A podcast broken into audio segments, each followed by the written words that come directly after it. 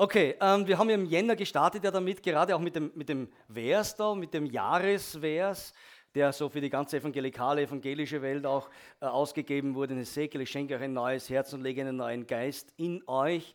Und in diesem Thema möchte ich gern irgendwo weiterbleiben. Es waren schon ein, zwei Gottesdienste, die ich da gehalten habe, Predigten. Ich möchte in dem Thema weiterbleiben und heute auch Geist, über geisterfülltes Leben sprechen, weil ich glaube, dass wir Christen alle oder viele Christen wünschen sich, wünschen sich ein geisterfülltes Leben nach einer Begegnung mit Jesus. Ich glaube, wir alle oder viele von uns ja auf jeden Fall wünschen sich einfach Jesus zu begegnen. Wir wissen, das geht jetzt nicht so äh, von Angesicht zu Angesicht, das wird einmal kommen später, aber wir Jesus begegnen im Geist, ihn erkennen. Und wir wissen, dass auch äh, vieles wir, wir, kennen spontane Ereignisse, wir kennen punktuelle Erfahrungen, wo wir im Besonderen Gott erleben, wo, wo Gott in einer besonderen Weise uns begegnet, durch Heilung, durch Befreiung, durch Sündenvergebung, durch die Erfüllung im Heiligen Geist. Das sind so punktuelle Erlebnisse, die wir, die wir hier und da mal erleben. Aber wir wissen auch, von diesen punktuellen Erlebnissen können wir nicht einfach leben. Es braucht mehr. Ja? Es braucht eine Begegnung mit Jesus, die dauerhaft ist. Etwas, das, was mein ganzes Leben beflügelt, wo, wo ich nicht immer wieder auftanken muss und dann fahre ich wieder rein und dann muss ich wieder auftanken von Sonntag zu Sonntag oder, oder von ja, alle, einmal Konferenz zur nächsten Konferenz, sondern ich möchte und viele Christen wollen das, ja, Gott wirklich erleben, in, in seinem ganzen ähm, Leben mit ihm gehen. Paulus schreibt einmal, im Epheserbrief, werdet voller Geist, indem ihr zueinander in Psalmen und Loblieder und in geistlichen Liedern redet und den Herrn mit eurem Herzen singt und spielt. Das spricht Paulus an, werdet voll Geist. Oder man könnte es anders übersetzen auch, lebt in einem ständigen Erfülltsein. Wow. Lebt in einem ständigen Erfülltsein. So könnte man das auch vom Griechischen her übersetzen. Das heißt, das ist nicht nur eine punktuelle Sache, die ich am Sonntag erlebe oder in einer Konferenz erlebe oder irgendwo zu Hause auch erleben kann, sondern es ist etwas, das Gottes Geist uns schenkt, dass wir permanent unter sage ich mal, Strom sein können, ja, unter diesem geistlichen Strom sein können. Und das, das möchte eben auch Gott. Es gibt da zwei Seiten dieser Medaille. Das eine ist eine Begegnung mit Jesus. Äh, ist oftmals ein spontanes Erlebnis, wie Bekehrung, wie äh, Geistestaufe, Neuerfüllung. Aber eine dauerhafte Begegnung, ein Leben im Geist hängt davon ab, wie wir leben. Wie unser Alltag ausschaut. Und das geht es eigentlich. Ne? Wo wir unsere Prioritäten im Leben und wie wir unsere Prioritäten setzen. Das kommt darauf an. Und schließlich auch, welchen Lebensstil wir uns aneignen. Das kommt darauf an. Meine, wir können immer wieder hüpfen, ne, so Hüpfer sein, so, so Geisthüpfer. Ne? Wir hüpfen von Gottesdienst zu Gottesdienst, von Konferenz zu Konferenz und sind letztendlich doch unbefriedigt. Oder wir können sagen, nein, ich, ich mag mehr als das. Ich brauche das auch, ist super, aber ich möchte mehr als das. Ich möchte in einer dauerhaften äh, Beziehung mit Jesus leben, in einer dauerhaften Begegnung, Begegnung leben. Und wenn du so ein Leben führen willst, dann wollen wir uns mal ein bisschen anschauen, wie kann sowas ausschauen lässt sich natürlich erst nicht in einer halben Stunde äh, ausgiebiges besprechen, aber äh, es kann ein bisschen einen Anstoß dafür geben. Ein geisterfülltes Leben, in dem dein Geist eins ist mit seinem Geist. Den Ausdruck schon mal gebraucht in diesen Wochen. Dein Geist, der Menschengeist, der wiedergeboren ist zu einer lebendigen Hoffnung, kann eins sein mit dem Geist Gottes.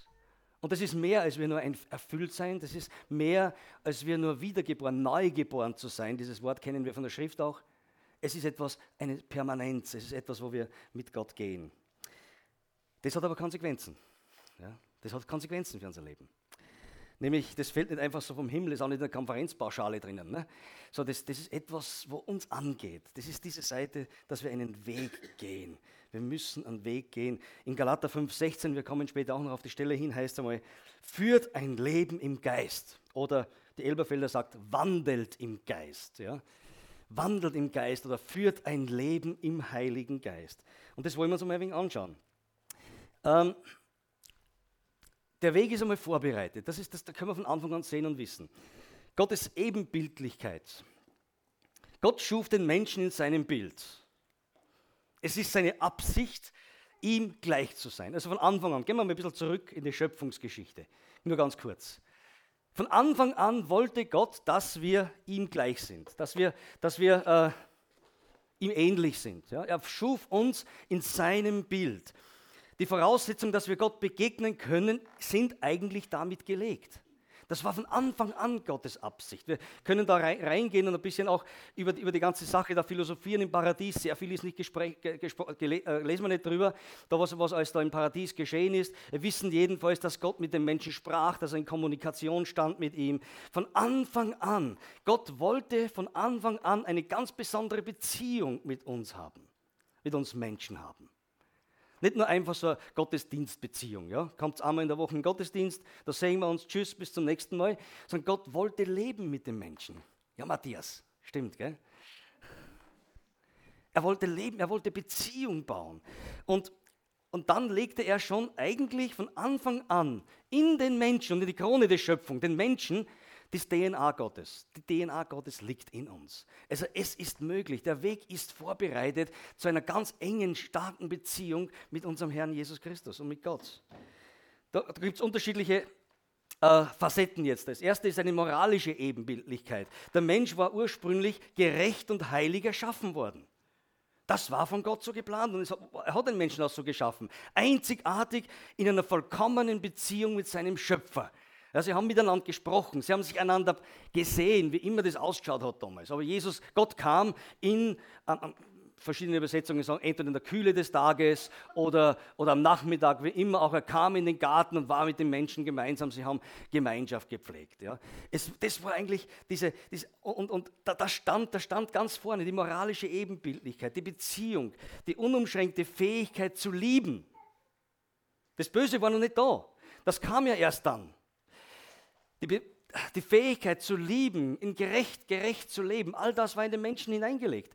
Dann weiters, sie besaßen auch eine Gott-Ebenbildlichkeit in ihrer Intelligenz.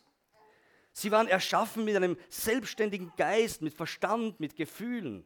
Sie hatten die geistige Fähigkeit, allen Tieren einen Namen zu geben.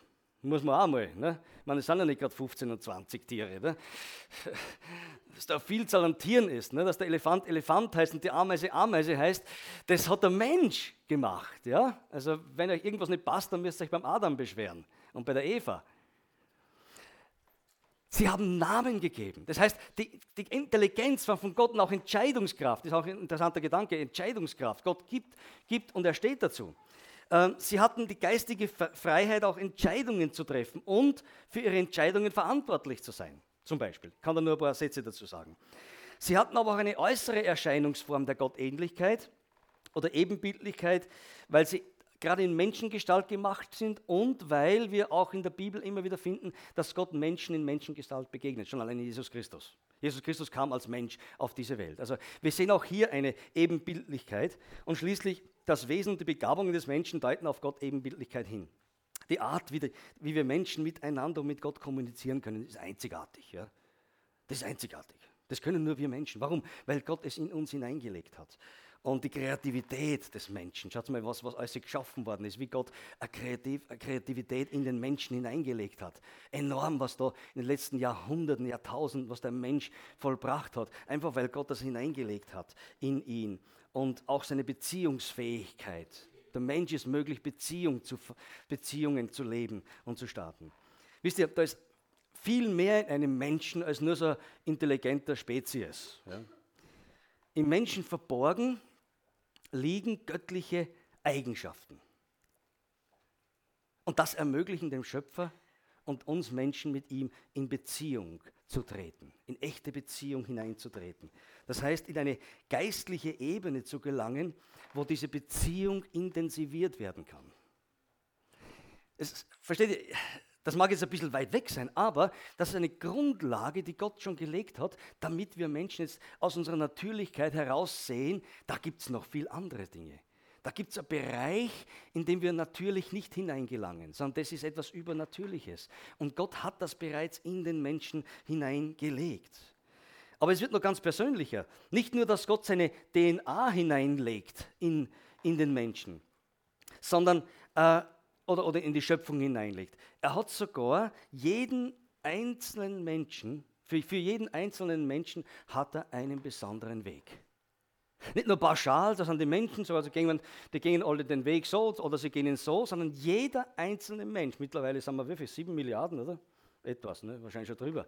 Und wenn man das nur zurückrechnet auf die tausende Jahre Schöpfungsgeschichte bis zur Schöpfungsgeschichte, sind das ja nur mehr ein Stück mehr. Ne? Jeder einzelne Mensch, stell dir das einmal vor, hat von Gott einen Plan. Du bist geplant. Dein Weg ist geplant. Da ist jemand, der an dir Interesse hat. Und wir, wir lesen das zum Beispiel in, in Epheser 2, Vers 10. Denn wir sind sein Gebilde, in Jesus geschaffen zu guten Werken, die Gott zuvor bereitet hat, damit wir darin wandeln sollen. Dieses Werk, dieses Gebilde, was hier steht, meint, meint Poesie, Poema im Griechischen, ne? ich habe es nicht Deutsch. Äh, Poesie, Dichtwerk und das wird in der Bibel nur für, für göttliche Schöpfung gebraucht. Also du bist ein, eine ganz persönliche Schöpfung Gottes, eine Poesie, um es damit auszudrücken. Und geschaffen zu guten Werken hat immer eine Zielbestimmung, auch hier vom, vom griechischen Text her, nämlich eine Zielbestimmung mit Absicht und mit Ziel und mit einem Zweck. Gott hat etwas Besonderes in dein Leben, in dein Leben hineingelegt. Er hat einen besonderen Weg für dich mit einem besonderen Zweck. Versteht ihr? Und das gilt es zu erkennen. Und viele Menschen laufen einfach da vorbei weil sie eigen, ihren eigenen Weg kreieren wollen, weil sie, weil sie denken, na, mein Weg ist der bessere Weg oder weil sie einfach Gott nicht kennen, nicht wirklich kennen. Aber Gott möchte, dass wir ihn Kenntnis bekommen, seiner selbst, dass wir erkennen, was ist mein Gott, was hat mein Gott mit mir vor. Und dieser individuelle Plan, den Gott für dich hat, ist einfach großartig. Du brauchst nicht nur planlos durch diese Welt laufen und, und sagen, ja, was kommt morgen, schauen wir mal, was morgen kommt, leben wir in den Tag hinein, sondern Gott hat etwas für dich, einen besonderen Plan. Und, und das ist wichtig, diesen Plan kennenzulernen. Du bist einzigartig. Und jetzt gehen wir einen Schritt weiter. Dieser Weg ist ein, ist ein geistlicher Weg. Die Pläne und Wege Gottes sind irgendwo verborgen. Ja? Es ist nicht so, dass die einfach ganz offen auf einer Landkarte wo da liegen, sondern sie sind verborgen. Es ist etwas ganz Besonderes, das Gott für uns hat. Und man kann sie nicht immer allzu leicht erkennen. Sie liegen nicht einfach so offen da sondern dazu müssen wir, um diese Pläne Gottes für mein Leben, für dein Leben zu erkennen, müssen wir auf eine andere geistliche, auf eine andere Ebene unseres Lebens kommen. Ja? Nicht einfach so im Natürlichen stehen bleiben. Sondern da fordert uns Gott heraus, einen Schritt hineinzumachen ins Ungewisse vielleicht, ja, aufs Wasser in einen, in einen Bereich hinein, den wir in der Natur des Menschen nicht finden, aber Gott für jeden Menschen hat. Das ist dieser, dieser geistliche Bereich. In der Bibel ist es mal so ausgedrückt, der natürliche Mensch aber nimmt nicht an, was des Geistes Gottes ist. Es ist eine Torheit, Dummheit, ja. Geist Gottes, übernatürlich. Das ist eine Dummheit ne, für viele Menschen. Er kann es nicht erkennen. Warum? Weil es geistlich beurteilt werden muss. Wir aber, heißt es dann weiter, haben nicht den Geist der Welt empfangen, sondern den Geist, der aus Gott ist, damit wir die Dinge kennen, die uns von Gott geschenkt sind. Also, wir sehen hier, jetzt, jetzt, jetzt kommt schon in eine, eine andere Ebene hinein. Eine andere geistliche Ebene hinein unseres Lebens, wo wir aussteigen müssen aus dem Natürlichen, um das zu erkennen, um zu erkennen, dass Gott ja noch viel mehr für uns vorbereitet hat. Und damit wir diese Dinge kennen, die uns von Gott geschenkt sind, die wir eigentlich als Geschenk jeder Mensch schon hat, müssen wir in die geistliche Welt eintauchen sagen, ja Gott, ich bin bereit. Es beginnt mit der Neugeburt, dem wir unser Leben Jesus Christus übergeben und der Geist Gottes in uns einzieht. Da beginnt das, da beginnt sich dieser Plan für unser Leben mehr und mehr zu entfalten. Aber wir können auch stehen bleiben und sagen, das reicht mir. Oder wir können sagen, Gott, ich möchte mehr. Ich möchte, wie, wie wir äh, eine letzten Sonntage äh, gesehen haben, in eine neue geistliche Ebene hineinkommen. Wo ich erkennen kann, Gott, was hast du mit mir vor? Wo mein Geist eins wird mit seinem Geist. Eine gewaltige Sache. Ein natürlicher Mensch kann das nicht sehen. Auch nicht durch Anstrengung, durch Studium oder durch eine gute Religion oder was immer auch. Ne? Ähm, ich bin überzeugt, dass jeder Mensch ansatzweise einen Weg erkennen kann für sein Leben. Und, und, und, und, ein bisschen was hineinsehen kann auf seine Stimme, wenn er auf seine Stimme, auf sein Gewissen hört und danach lebt, kann er auch stückweise weit gehen. Aber den Plan Gottes und seinen Weg kann der Mensch nur und das ist wirklich nur durch den Geist Gottes erkennen. Sonst nicht. Darum müssen wir eintauchen in das Übernatürliche, eintauchen in diese geistliche Welt, wo wir Jesus Christus mehr und mehr kennenlernen. Und um in diese neue geistliche Ebene zu kommen, musst du ein Leben im Geist führen. Du wirst nie in eine neue geistliche Ebene der Vertrautheit mit Gott und Christus gelangen, wenn du nicht bereit bist, deinen Lebensstil ähm, dem Geist Gottes anzupassen. Und das ist ein bisschen ein Knackpunkt jetzt. Ja? Wir reden von der Gnade Gottes, die Gnade Gottes, die wirklich für alle Menschen da ist. Und sie ist da. Ohne die Gnade Gottes ist das ja gar nicht möglich. Und auf der anderen Seite, die Kehrseite der Medaille ist, dass wir auch herausgefordert sind, unseren Teil beizutragen, ja? in diesen Lebensstil hineinzukommen.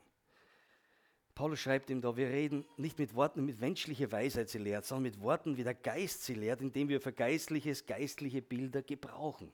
Also es ist eine andere Ebene. Und darum sagt Paulus eben zu den Galatern im 5,16, führt ein Leben im Geist oder wandelt im Geist.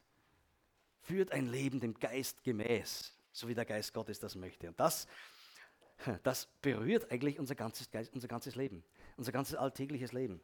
Unser Denken, unser Fühlen, unser Handeln, das berührt unseren Lebensstil, wie wir leben als Christen. Wenn wir es ernst nehmen. Ne? Wer im Natürlichen verhaftet bleibt, wird nie dauerhaft das Übernatürliche erleben. Er kann es punktuell erleben, ja, aber er wird es nicht dauerhaft in seinem Leben erleben. Ich meine damit jetzt nicht, dass wir ständig auf Wolke 7 schweben. Ne? Kennen wir alles. Das, das wird nicht sein, dass wir auf Wolke 7 schweben, aber wir werden sehen, wie Gott uns auch durch Schwierigkeiten, Herausforderungen des Lebens hindurchführt und wie wir merken, dass da in uns eine Kraft ist, die uns dort durchträgt. Und wir werden von Sieg zu Sieg gehen, von Herrlichkeit zu Herrlichkeit gehen, so wie Paulus das ja auch im Korintherbrief einmal ausdrückt. Und das wünsche ich mir, wünsche ich für uns.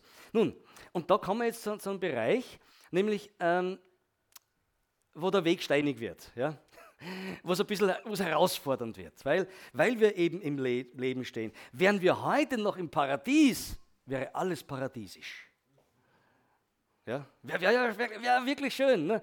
Hey, wenn, wenn wir noch im Paradies wären, gar nicht auszumalen, was dann noch alles wäre. Ne?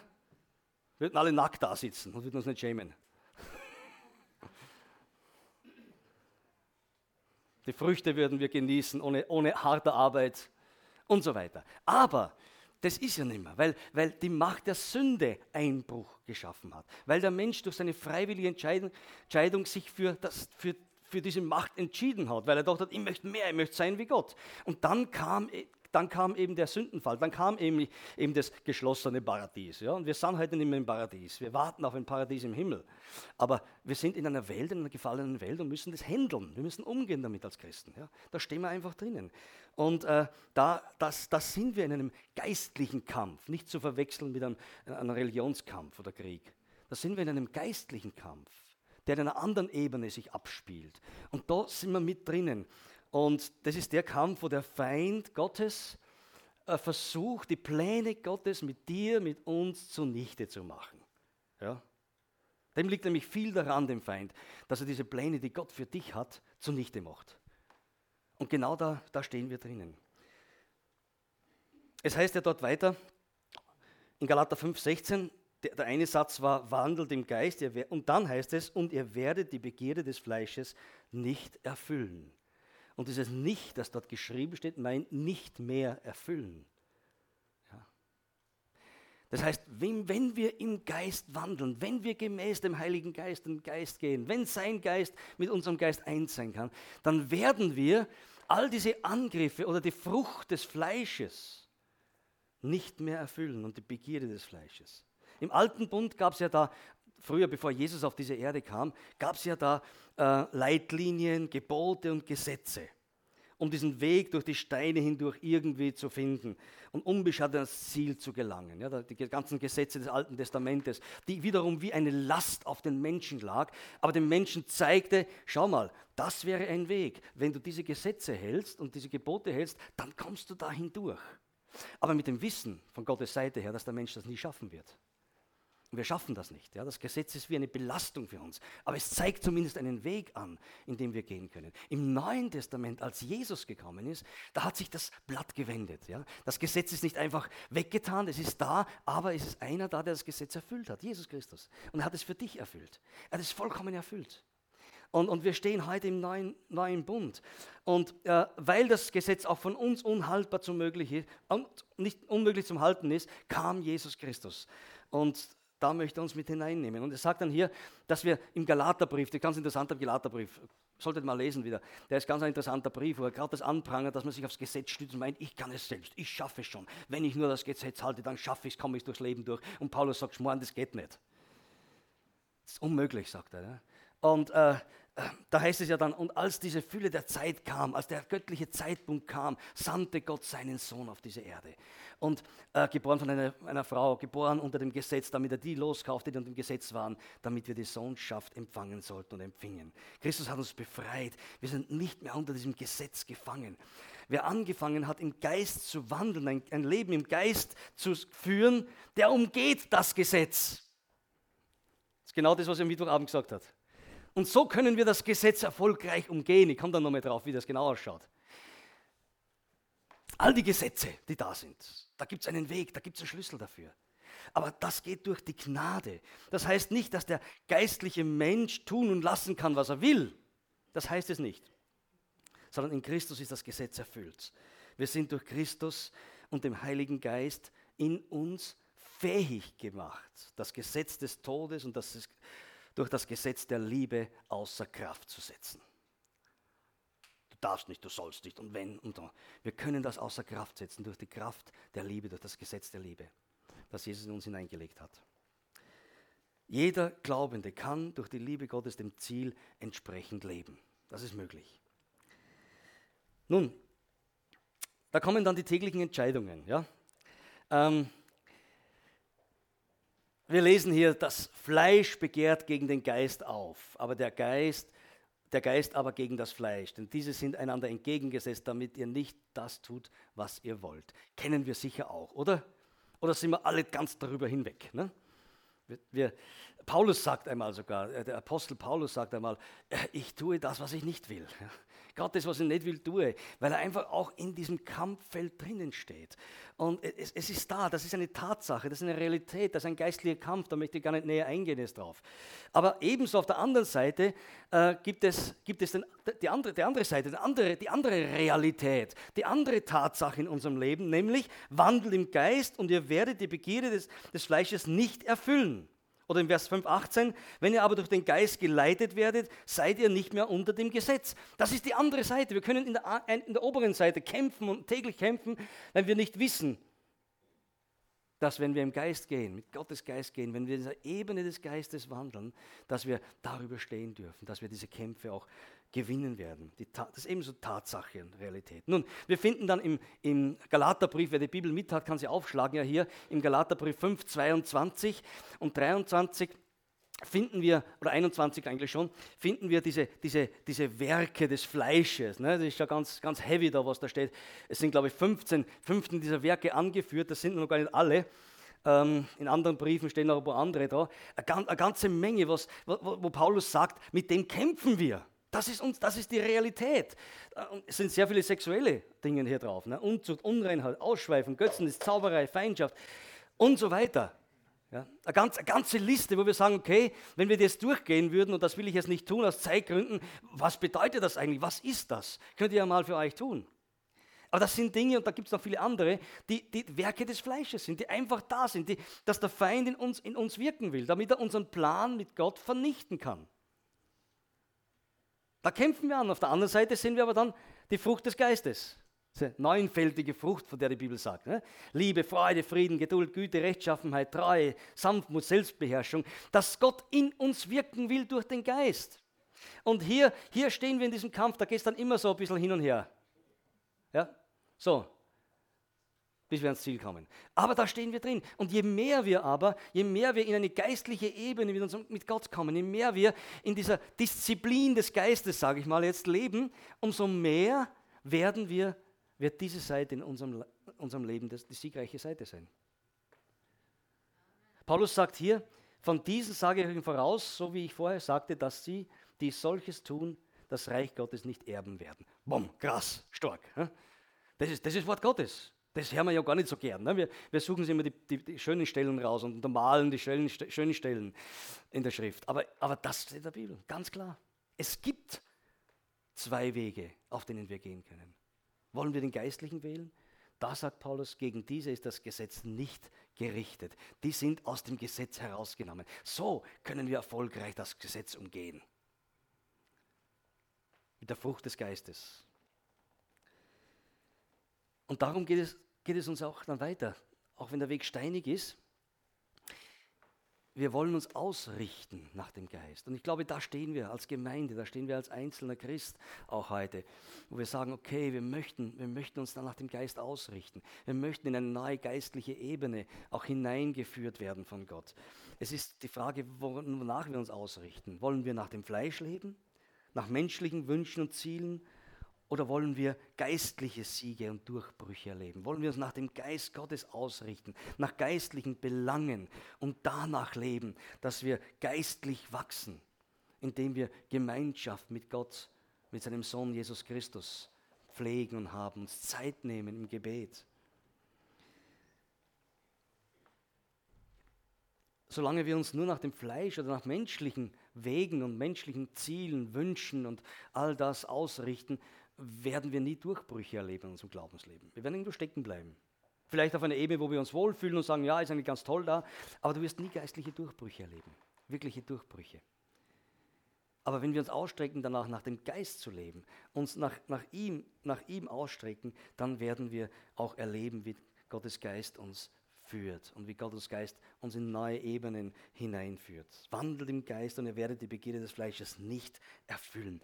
Wisst ihr, das ist für mich eine ganz neue Dimension geistlichen Lebens. Und ich muss wie Paulus sagen, nicht, dass ich schon ergriffen habe im Philipperbrief, aber ich strebe danach, ich strecke mich aus danach. Mir geht es genauso wie dem alten armen Paulus, ne? wie es uns allen wahrscheinlich geht. Wir strecken uns aus danach. Aber die Sache ist die, wollen wir uns danach ausstrecken oder lassen wir alles einfach nur so rankommen in unser Leben? Gott möchte, dass wir uns danach ausstrecken, dass wir in diese neue Dimension hineinkommen. Und äh, dieses Ausrichten nach dem Geist hat mehrere Bedeutungen. Lasst mich einfach nur, nur drei nennen. Das Ausrichten nach oben hin. Ja, Kolosserbrief 3, 1 bis 3. Da heißt es, wenn wir mit Christus auferweckt worden sind, sucht, was droben ist, wo der Christus ist, sitzen zur Rechten Gottes, sind auf das, was droben ist und nicht auf das, was auf der Erde ist. Denn ihr seid gestorben und euer Leben ist verborgen mit Christus. Hier geht es nicht um den, um den natürlichen Tod, hier geht es um den Tod des alten Menschen. Der neue Mensch ist auferstanden. Und äh, Leute, nach was richten wir unser Leben aus? Willst du eine neue geistliche Ebene in deinem Leben, wo du permanent auch im Segen Gottes lebst? Dann richte dein Leben nach ihm, nach oben aus, nach Christus aus. Schau auf das, was er für dich vorhat. Äh, lerne die Dinge kennen, die Gott für dich hat, indem du mit ihm kommunizierst im Gebet. Nimm dir Zeit im Gebet, das meint das ja. Nimm dir Zeit. Vor einigen Monaten Könnt ihr euch vielleicht noch erinnern? Es war, es war parallel oder während oder kurz vor der Evangelisation, die wir mit Ulrich Bazzani gemacht haben im Oktober letzten Jahres. Da kam ganz stark der Gedanke zu mir, den ich euch auch mitgeteilt habe und wo ich weiß, dass einige von uns ihn auch mitgetragen haben. Ich weiß nicht, ob sie ihn noch bis heute mittragen, wo ich gesagt habe, lasst uns während dieser Zeit einfach die Zeit in der Früh zwischen sechs und acht nehmen, wo wir als Gemeinde beten. Jetzt nicht hier örtlich, sondern einfach zu Hause, wo, wo, wo, jeder ist, in dieser Zeit zwischen, acht und, zwischen sechs und acht, eine Stunde, eine halbe Stunde, zwei Stunden, Viertelstunde, zehn Minuten, ganz egal. Ja? Und etliche haben das gemacht und haben wir nachher berichtet, bah, mein Leben hat sich verändert durch das. Das, das kann ich und möchte ich nicht mehr lassen. Mir geht es ebenso. Und Gott möchte uns da hineinführen. Und ich möchte euch neu ermutigen dazu. Nehmt diese Zeit. Nehmt diese Zeit. Ihr macht das nicht für irgendwen, ihr macht das nicht für mich, ihr macht das nicht für die Gemeindeleitung oder, oder für die Gemeinde oder für irgendwen, ihr macht das für euch selbst. Und euer geistliches Leben wird sich verändern. Das kann ich euch garantieren. Da wird sich was verändern. Vielleicht ist es für manche besser am Abend, ja, zwischen zwölf und zwei in der Nacht. Egal. Aber versteht ihr, so eine intime Zeit mit Jesus, mit Gott, im Gebet, oder auch in der Bibel lese, einfach Gemeinschaft mit Gott, äh, das wird dich erheben. Richte den Blick nach oben, ist eine Sache. Ne? Oder das zweite ist Ausrichten nach seinem Wort, am Wort Gottes, Kolossus 3,16. Das Wort Christi, das Wort Christus, also die Bibel in dem Fall jetzt, ne? wohne reichlich in euch reichlich in euch. Ja? Das heißt, dass das zeigt uns, hey, das soll unsere Speise sein. Das Wort Gottes. Wir haben so, es ist so fantastisch, was wir mit dem Wort Gottes haben oder am Wort Gottes haben. Es ist so fantastisch, was Gott uns hier gegeben hat. Es ist, es ist ein, ein Buch voller Wunder. Es ist ein Buch, wo wir Gott begegnen. Es ist ein, ein Buch, wo der Plan unseres Lebens drinnen ist. Es ist ein, göttliche, ein göttliches Wort an uns. Und wir, wir nehmen es oft so, so leicht mit der Bibel. Ja, da lesen sie kaum. Nimm es, nimm es. Wenn wir, wenn wir auf einem geistlichen Weg gehen wollen, wenn wir Gott erleben wollen, wenn du Gott erleben willst, in einer geistlichen Ebene, dann lass sein Wort in dir sein. Lass es in dir sein. Und schließlich ein drittes, was ich auch sehr wesentlich finde, ist dieses Ausrichten nach dem Heiligen Geist, nach der Fülle im Heiligen Geist. Im Epheser 5, 18. Berauscht euch nicht mit Wein, worin Ausschweifung ist, sondern werdet voll Geist indem ihr zueinander in Psalmen und Lobliedern, geistlichen Liedern redet und dem Herrn mit eurem Herzen singt und spielt. Das Gegenteil von dem, wenn wir uns mit Wein volllaufen lassen. Ne? Das Ausschweifen, da wissen wir nicht mehr, was wir tun, da sind wir außer Kontrolle, wir sind, wir sind einfach weggetreten und so weiter, was da rauskommen kann. Und, und Paulus sagt hier, hey, werdet voll Geist. Nicht, dass wir dann außer Kontrolle geraten, aber dass der Geist Gottes mehr Kontrolle in unserem Leben hat dass er in uns wirken kann. Wir sollen uns ausstrecken danach, nach der Fülle des Heiligen Geistes. Und das wünsche ich uns, dass wir in diese Ebene einkommen, dass wir diesen Kampf, in dem wir drinstehen täglich, dass wir den bestehen, den Kampf, dass wir, dass wir nicht stehen bleiben, dass wir uns nicht, nicht immer nur in Niederlagen wälzen und ab und zu dann einmal Siege haben und auf, aufspringen und sagen, ja, jetzt habe ich es wieder geschafft, und dann wieder, wieder down sind. Sondern er möchte uns in eine, in, eine, in eine Kontinuität hineinführen im Heiligen Geist. Dass unser Leben völlig anders ausschaut. Gott hat, Gott, es geht um Entscheidungen wiederum. Ihr seht, also das Thema Entscheidungen ist auch etwas, was mich in den letzten Wochen äh, sehr beschäftigt. Weil wir in einer Zeit leben, wo wir Entscheidungen gern hinausschieben. In einer postmodernen Zeit, in der wir leben heute, ähm, sind Entscheidungen nicht gerade das, äh, das Beispiel dafür. Ja? Man, man, man, lebt in den Tag hinein und schaut, was kommt, man lässt sich leiten und führen und so weiter und trifft keine persönlichen Entscheidungen oder tut sich schwer damit. Die einen wenige, die anderen mehr. Aber die Bibel und Gottes Wort zeigt uns, dass wir Entscheidungen treffen sollen. Wir sollen, wir sollen Entscheidungen treffen. Gott hat sich entschieden. Ja. Ich, ich, Gott hat eine Menge an Entscheidungen getroffen. Entscheidungen, die es uns heute ermöglichen, mit ihm in Beziehung zu treten. Hätte Gott damals gesagt, vielleicht, na, ich weiß nicht, was ich machen soll.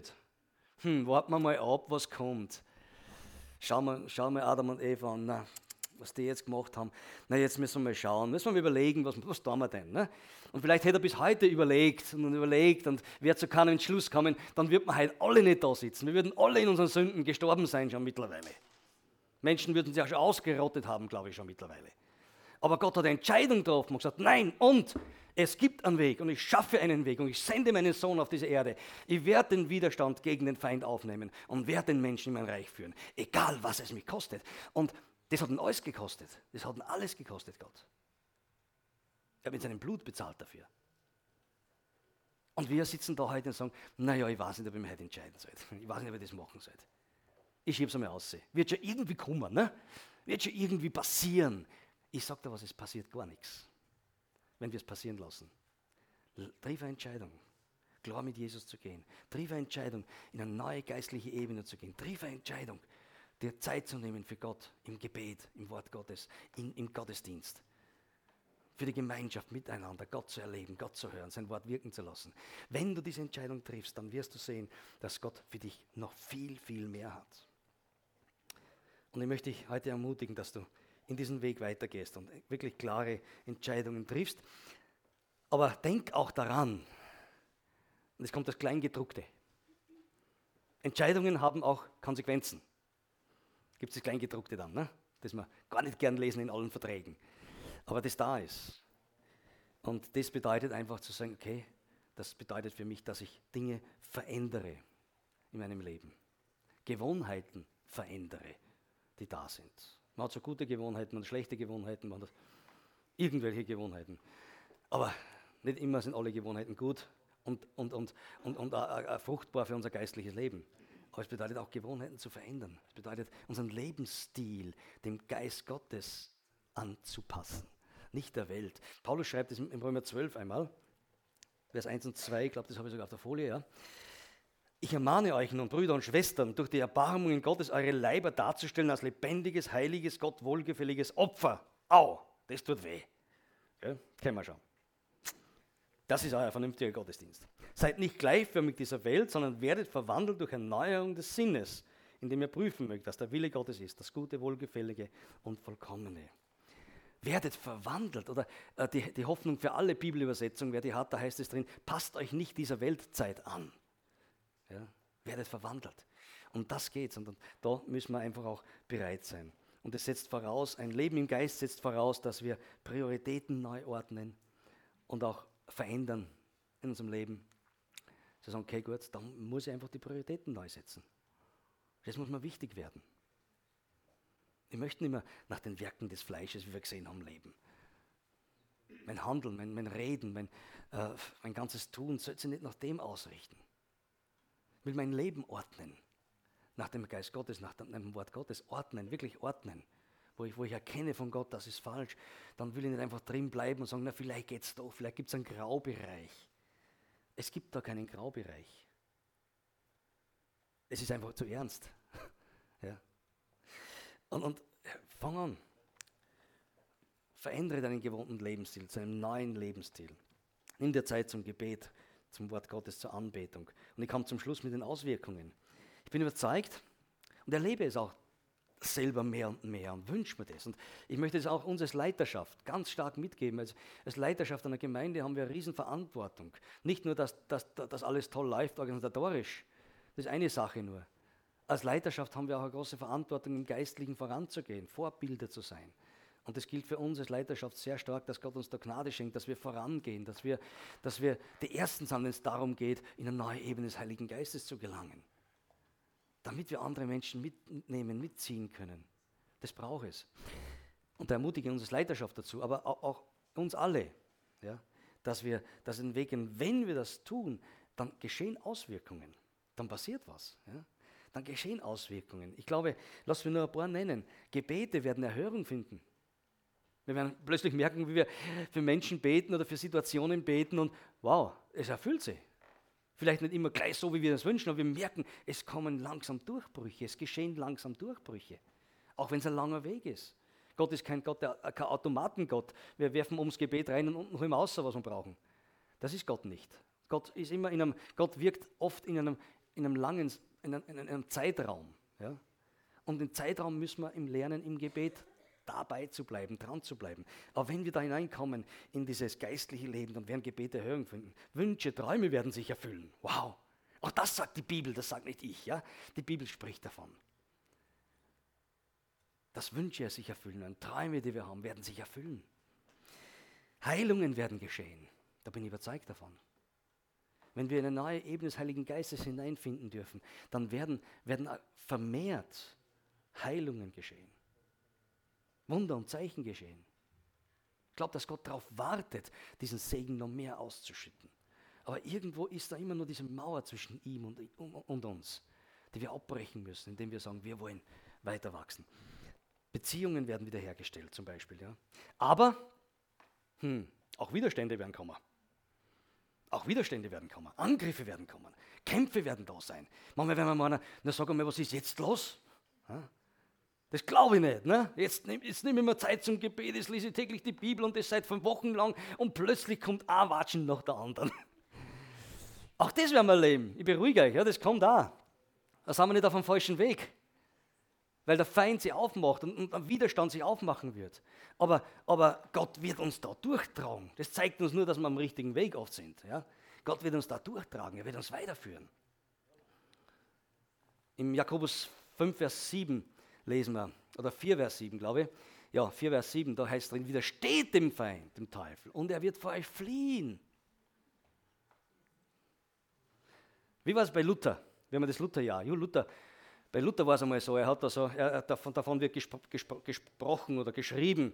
Ähm, also der Reformator Luther hat er geschlafen in der Nacht und plötzlich wird er munter, wacht auf und sieht am, am Ende vom, vom Bett sieht er den Teufel sitzen ihn sitzen und sagt, ah, nur du, dreht sich um und schläft weiter. Das zeigt etwas. Ja. Wir haben oft so viel Angst vor den, diesen dämonischen Dingen, vor Teufel und so weiter. Aber das ist besiegt. Vor dem brauchen wir keine Angst nicht zu haben. Widersteht dem Feind und er wird fliehen. Nicht nur schleichen, er wird fliehen, sagt die Bibel. Ja. Das heißt, wir stehen wirklich da im Kampffeld Gottes, aber wir haben den Sieg, weil der Sieg unser ist durch Jesus Christus. Auch wenn Kämpfe geschehen, du wirst den Sieg erleben. Und das wünsche ich uns. Das wünsche ich uns wirklich für, für unser Leben, für unser geistliches Leben. Wir wünschen uns, dass Gott uns da wirklich ähm, mehr hineinnimmt. Also seine Seite ist da. Wir singen immer in einem Lied singen wir äh, immer mehr von dir. Ist schön. Aber stell dir mal vor, wenn, wenn Gott es auch singt. Versteht ihr? Wenn Gott sagt, ja, ja schon, aber ich, ich möchte mehr von dir. Gibst mir mehr von dir. Er ist da. Er will uns geben. Er ist da. Sein Geist wohnt völlig in uns, nicht nur halbwegs. Er ist ganz in uns. Und wenn Gottes Geist in uns ist, dann ist auch die Kraft und die Macht und die Herrlichkeit Gottes in uns. Es geht nur darum, dass wir ihm den Raum dafür geben in unserem Leben. Und das war die ganze Predigt zusammengefasst. Das, wir, das könnte man ganze dreiviertel Stunden sparen. Ne? Versteht ihr? Ja? Das ist das einfach, wenn wir Gott mehr Raum geben in uns, dann wird da was wachsen. Und das wünsche ich uns. Ich möchte nur beten zum Schluss. Und ja. Und ich möchte auch wirklich die, möchte auch die Gelegenheit noch geben, wenn jemand da ist, der sagt, ich möchte wirklich heute Entscheidung treffen. Ich möchte gerne, dass Gott mehr von meinem Leben haben kann. Ich möchte mich heute entscheiden dafür, dass ich, du weißt es für dich am besten. Das ist sehr unterschiedlich jetzt von uns. Jeder trifft andere Entscheidungen und hat einen andere, an, anderen Weg vor sich. Aber wenn du sagst, ab heute möchte ich das und das in meinem Leben ändern, da gibt es Dinge, die hat mir der Geist Gottes heute gezeigt. Oder hat er dir heute gezeigt, die du verändern willst. Du sagst, ja, da möchte ich Veränderung, da möchte ich was verändern in meinem Leben. Und wir brauchen die Hilfe Gottes dazu. Wir schaffen das nicht alleine. Aber die Entscheidung musst du treffen. Ja, die musst du treffen. Und die Gelegenheit möchte er geben. Ja, die, auf jeden Fall, die möchte er geben. Ja, die, der Ball liegt jetzt bei dir, bei euch. Ja? Jetzt seid ihr daraus, dort zu schießen. Ja, wer will gerne ein Tor schießen? Hä? Wer will gerne ein Tor schießen? Der Tormann nicht, aber alle die anderen, es gibt etliche, die wollen ein Tor schießen in ihrem Leben. Ja? Und stehen wir gemeinsam auf, da wir Tor schießen heute. Und wer so ein Tor schießen möchte heute, dann bitte, kommt dann bitte dann einfach nach vorne zu kommen. Ähm, wenn es mehr, wenn es viele sind, macht es auch nicht, kommt es nach vorne. Wir wollen da, das ist ein Zeichen vor Gott, Zeichen einfach auch vor der Gemeinde, vor Menschen. Ja, ich möchte heute eine Entscheidung treffen in meinem Leben, ob es eine große oder kleine Entscheidung ist, das ist egal. Ja. Aber komm, schieß nur kein Eigentor und bleib sitzen und sag, na, heute nicht. Das wäre ein Eigentor, das man schießen. Bringt nicht weiter. Halleluja.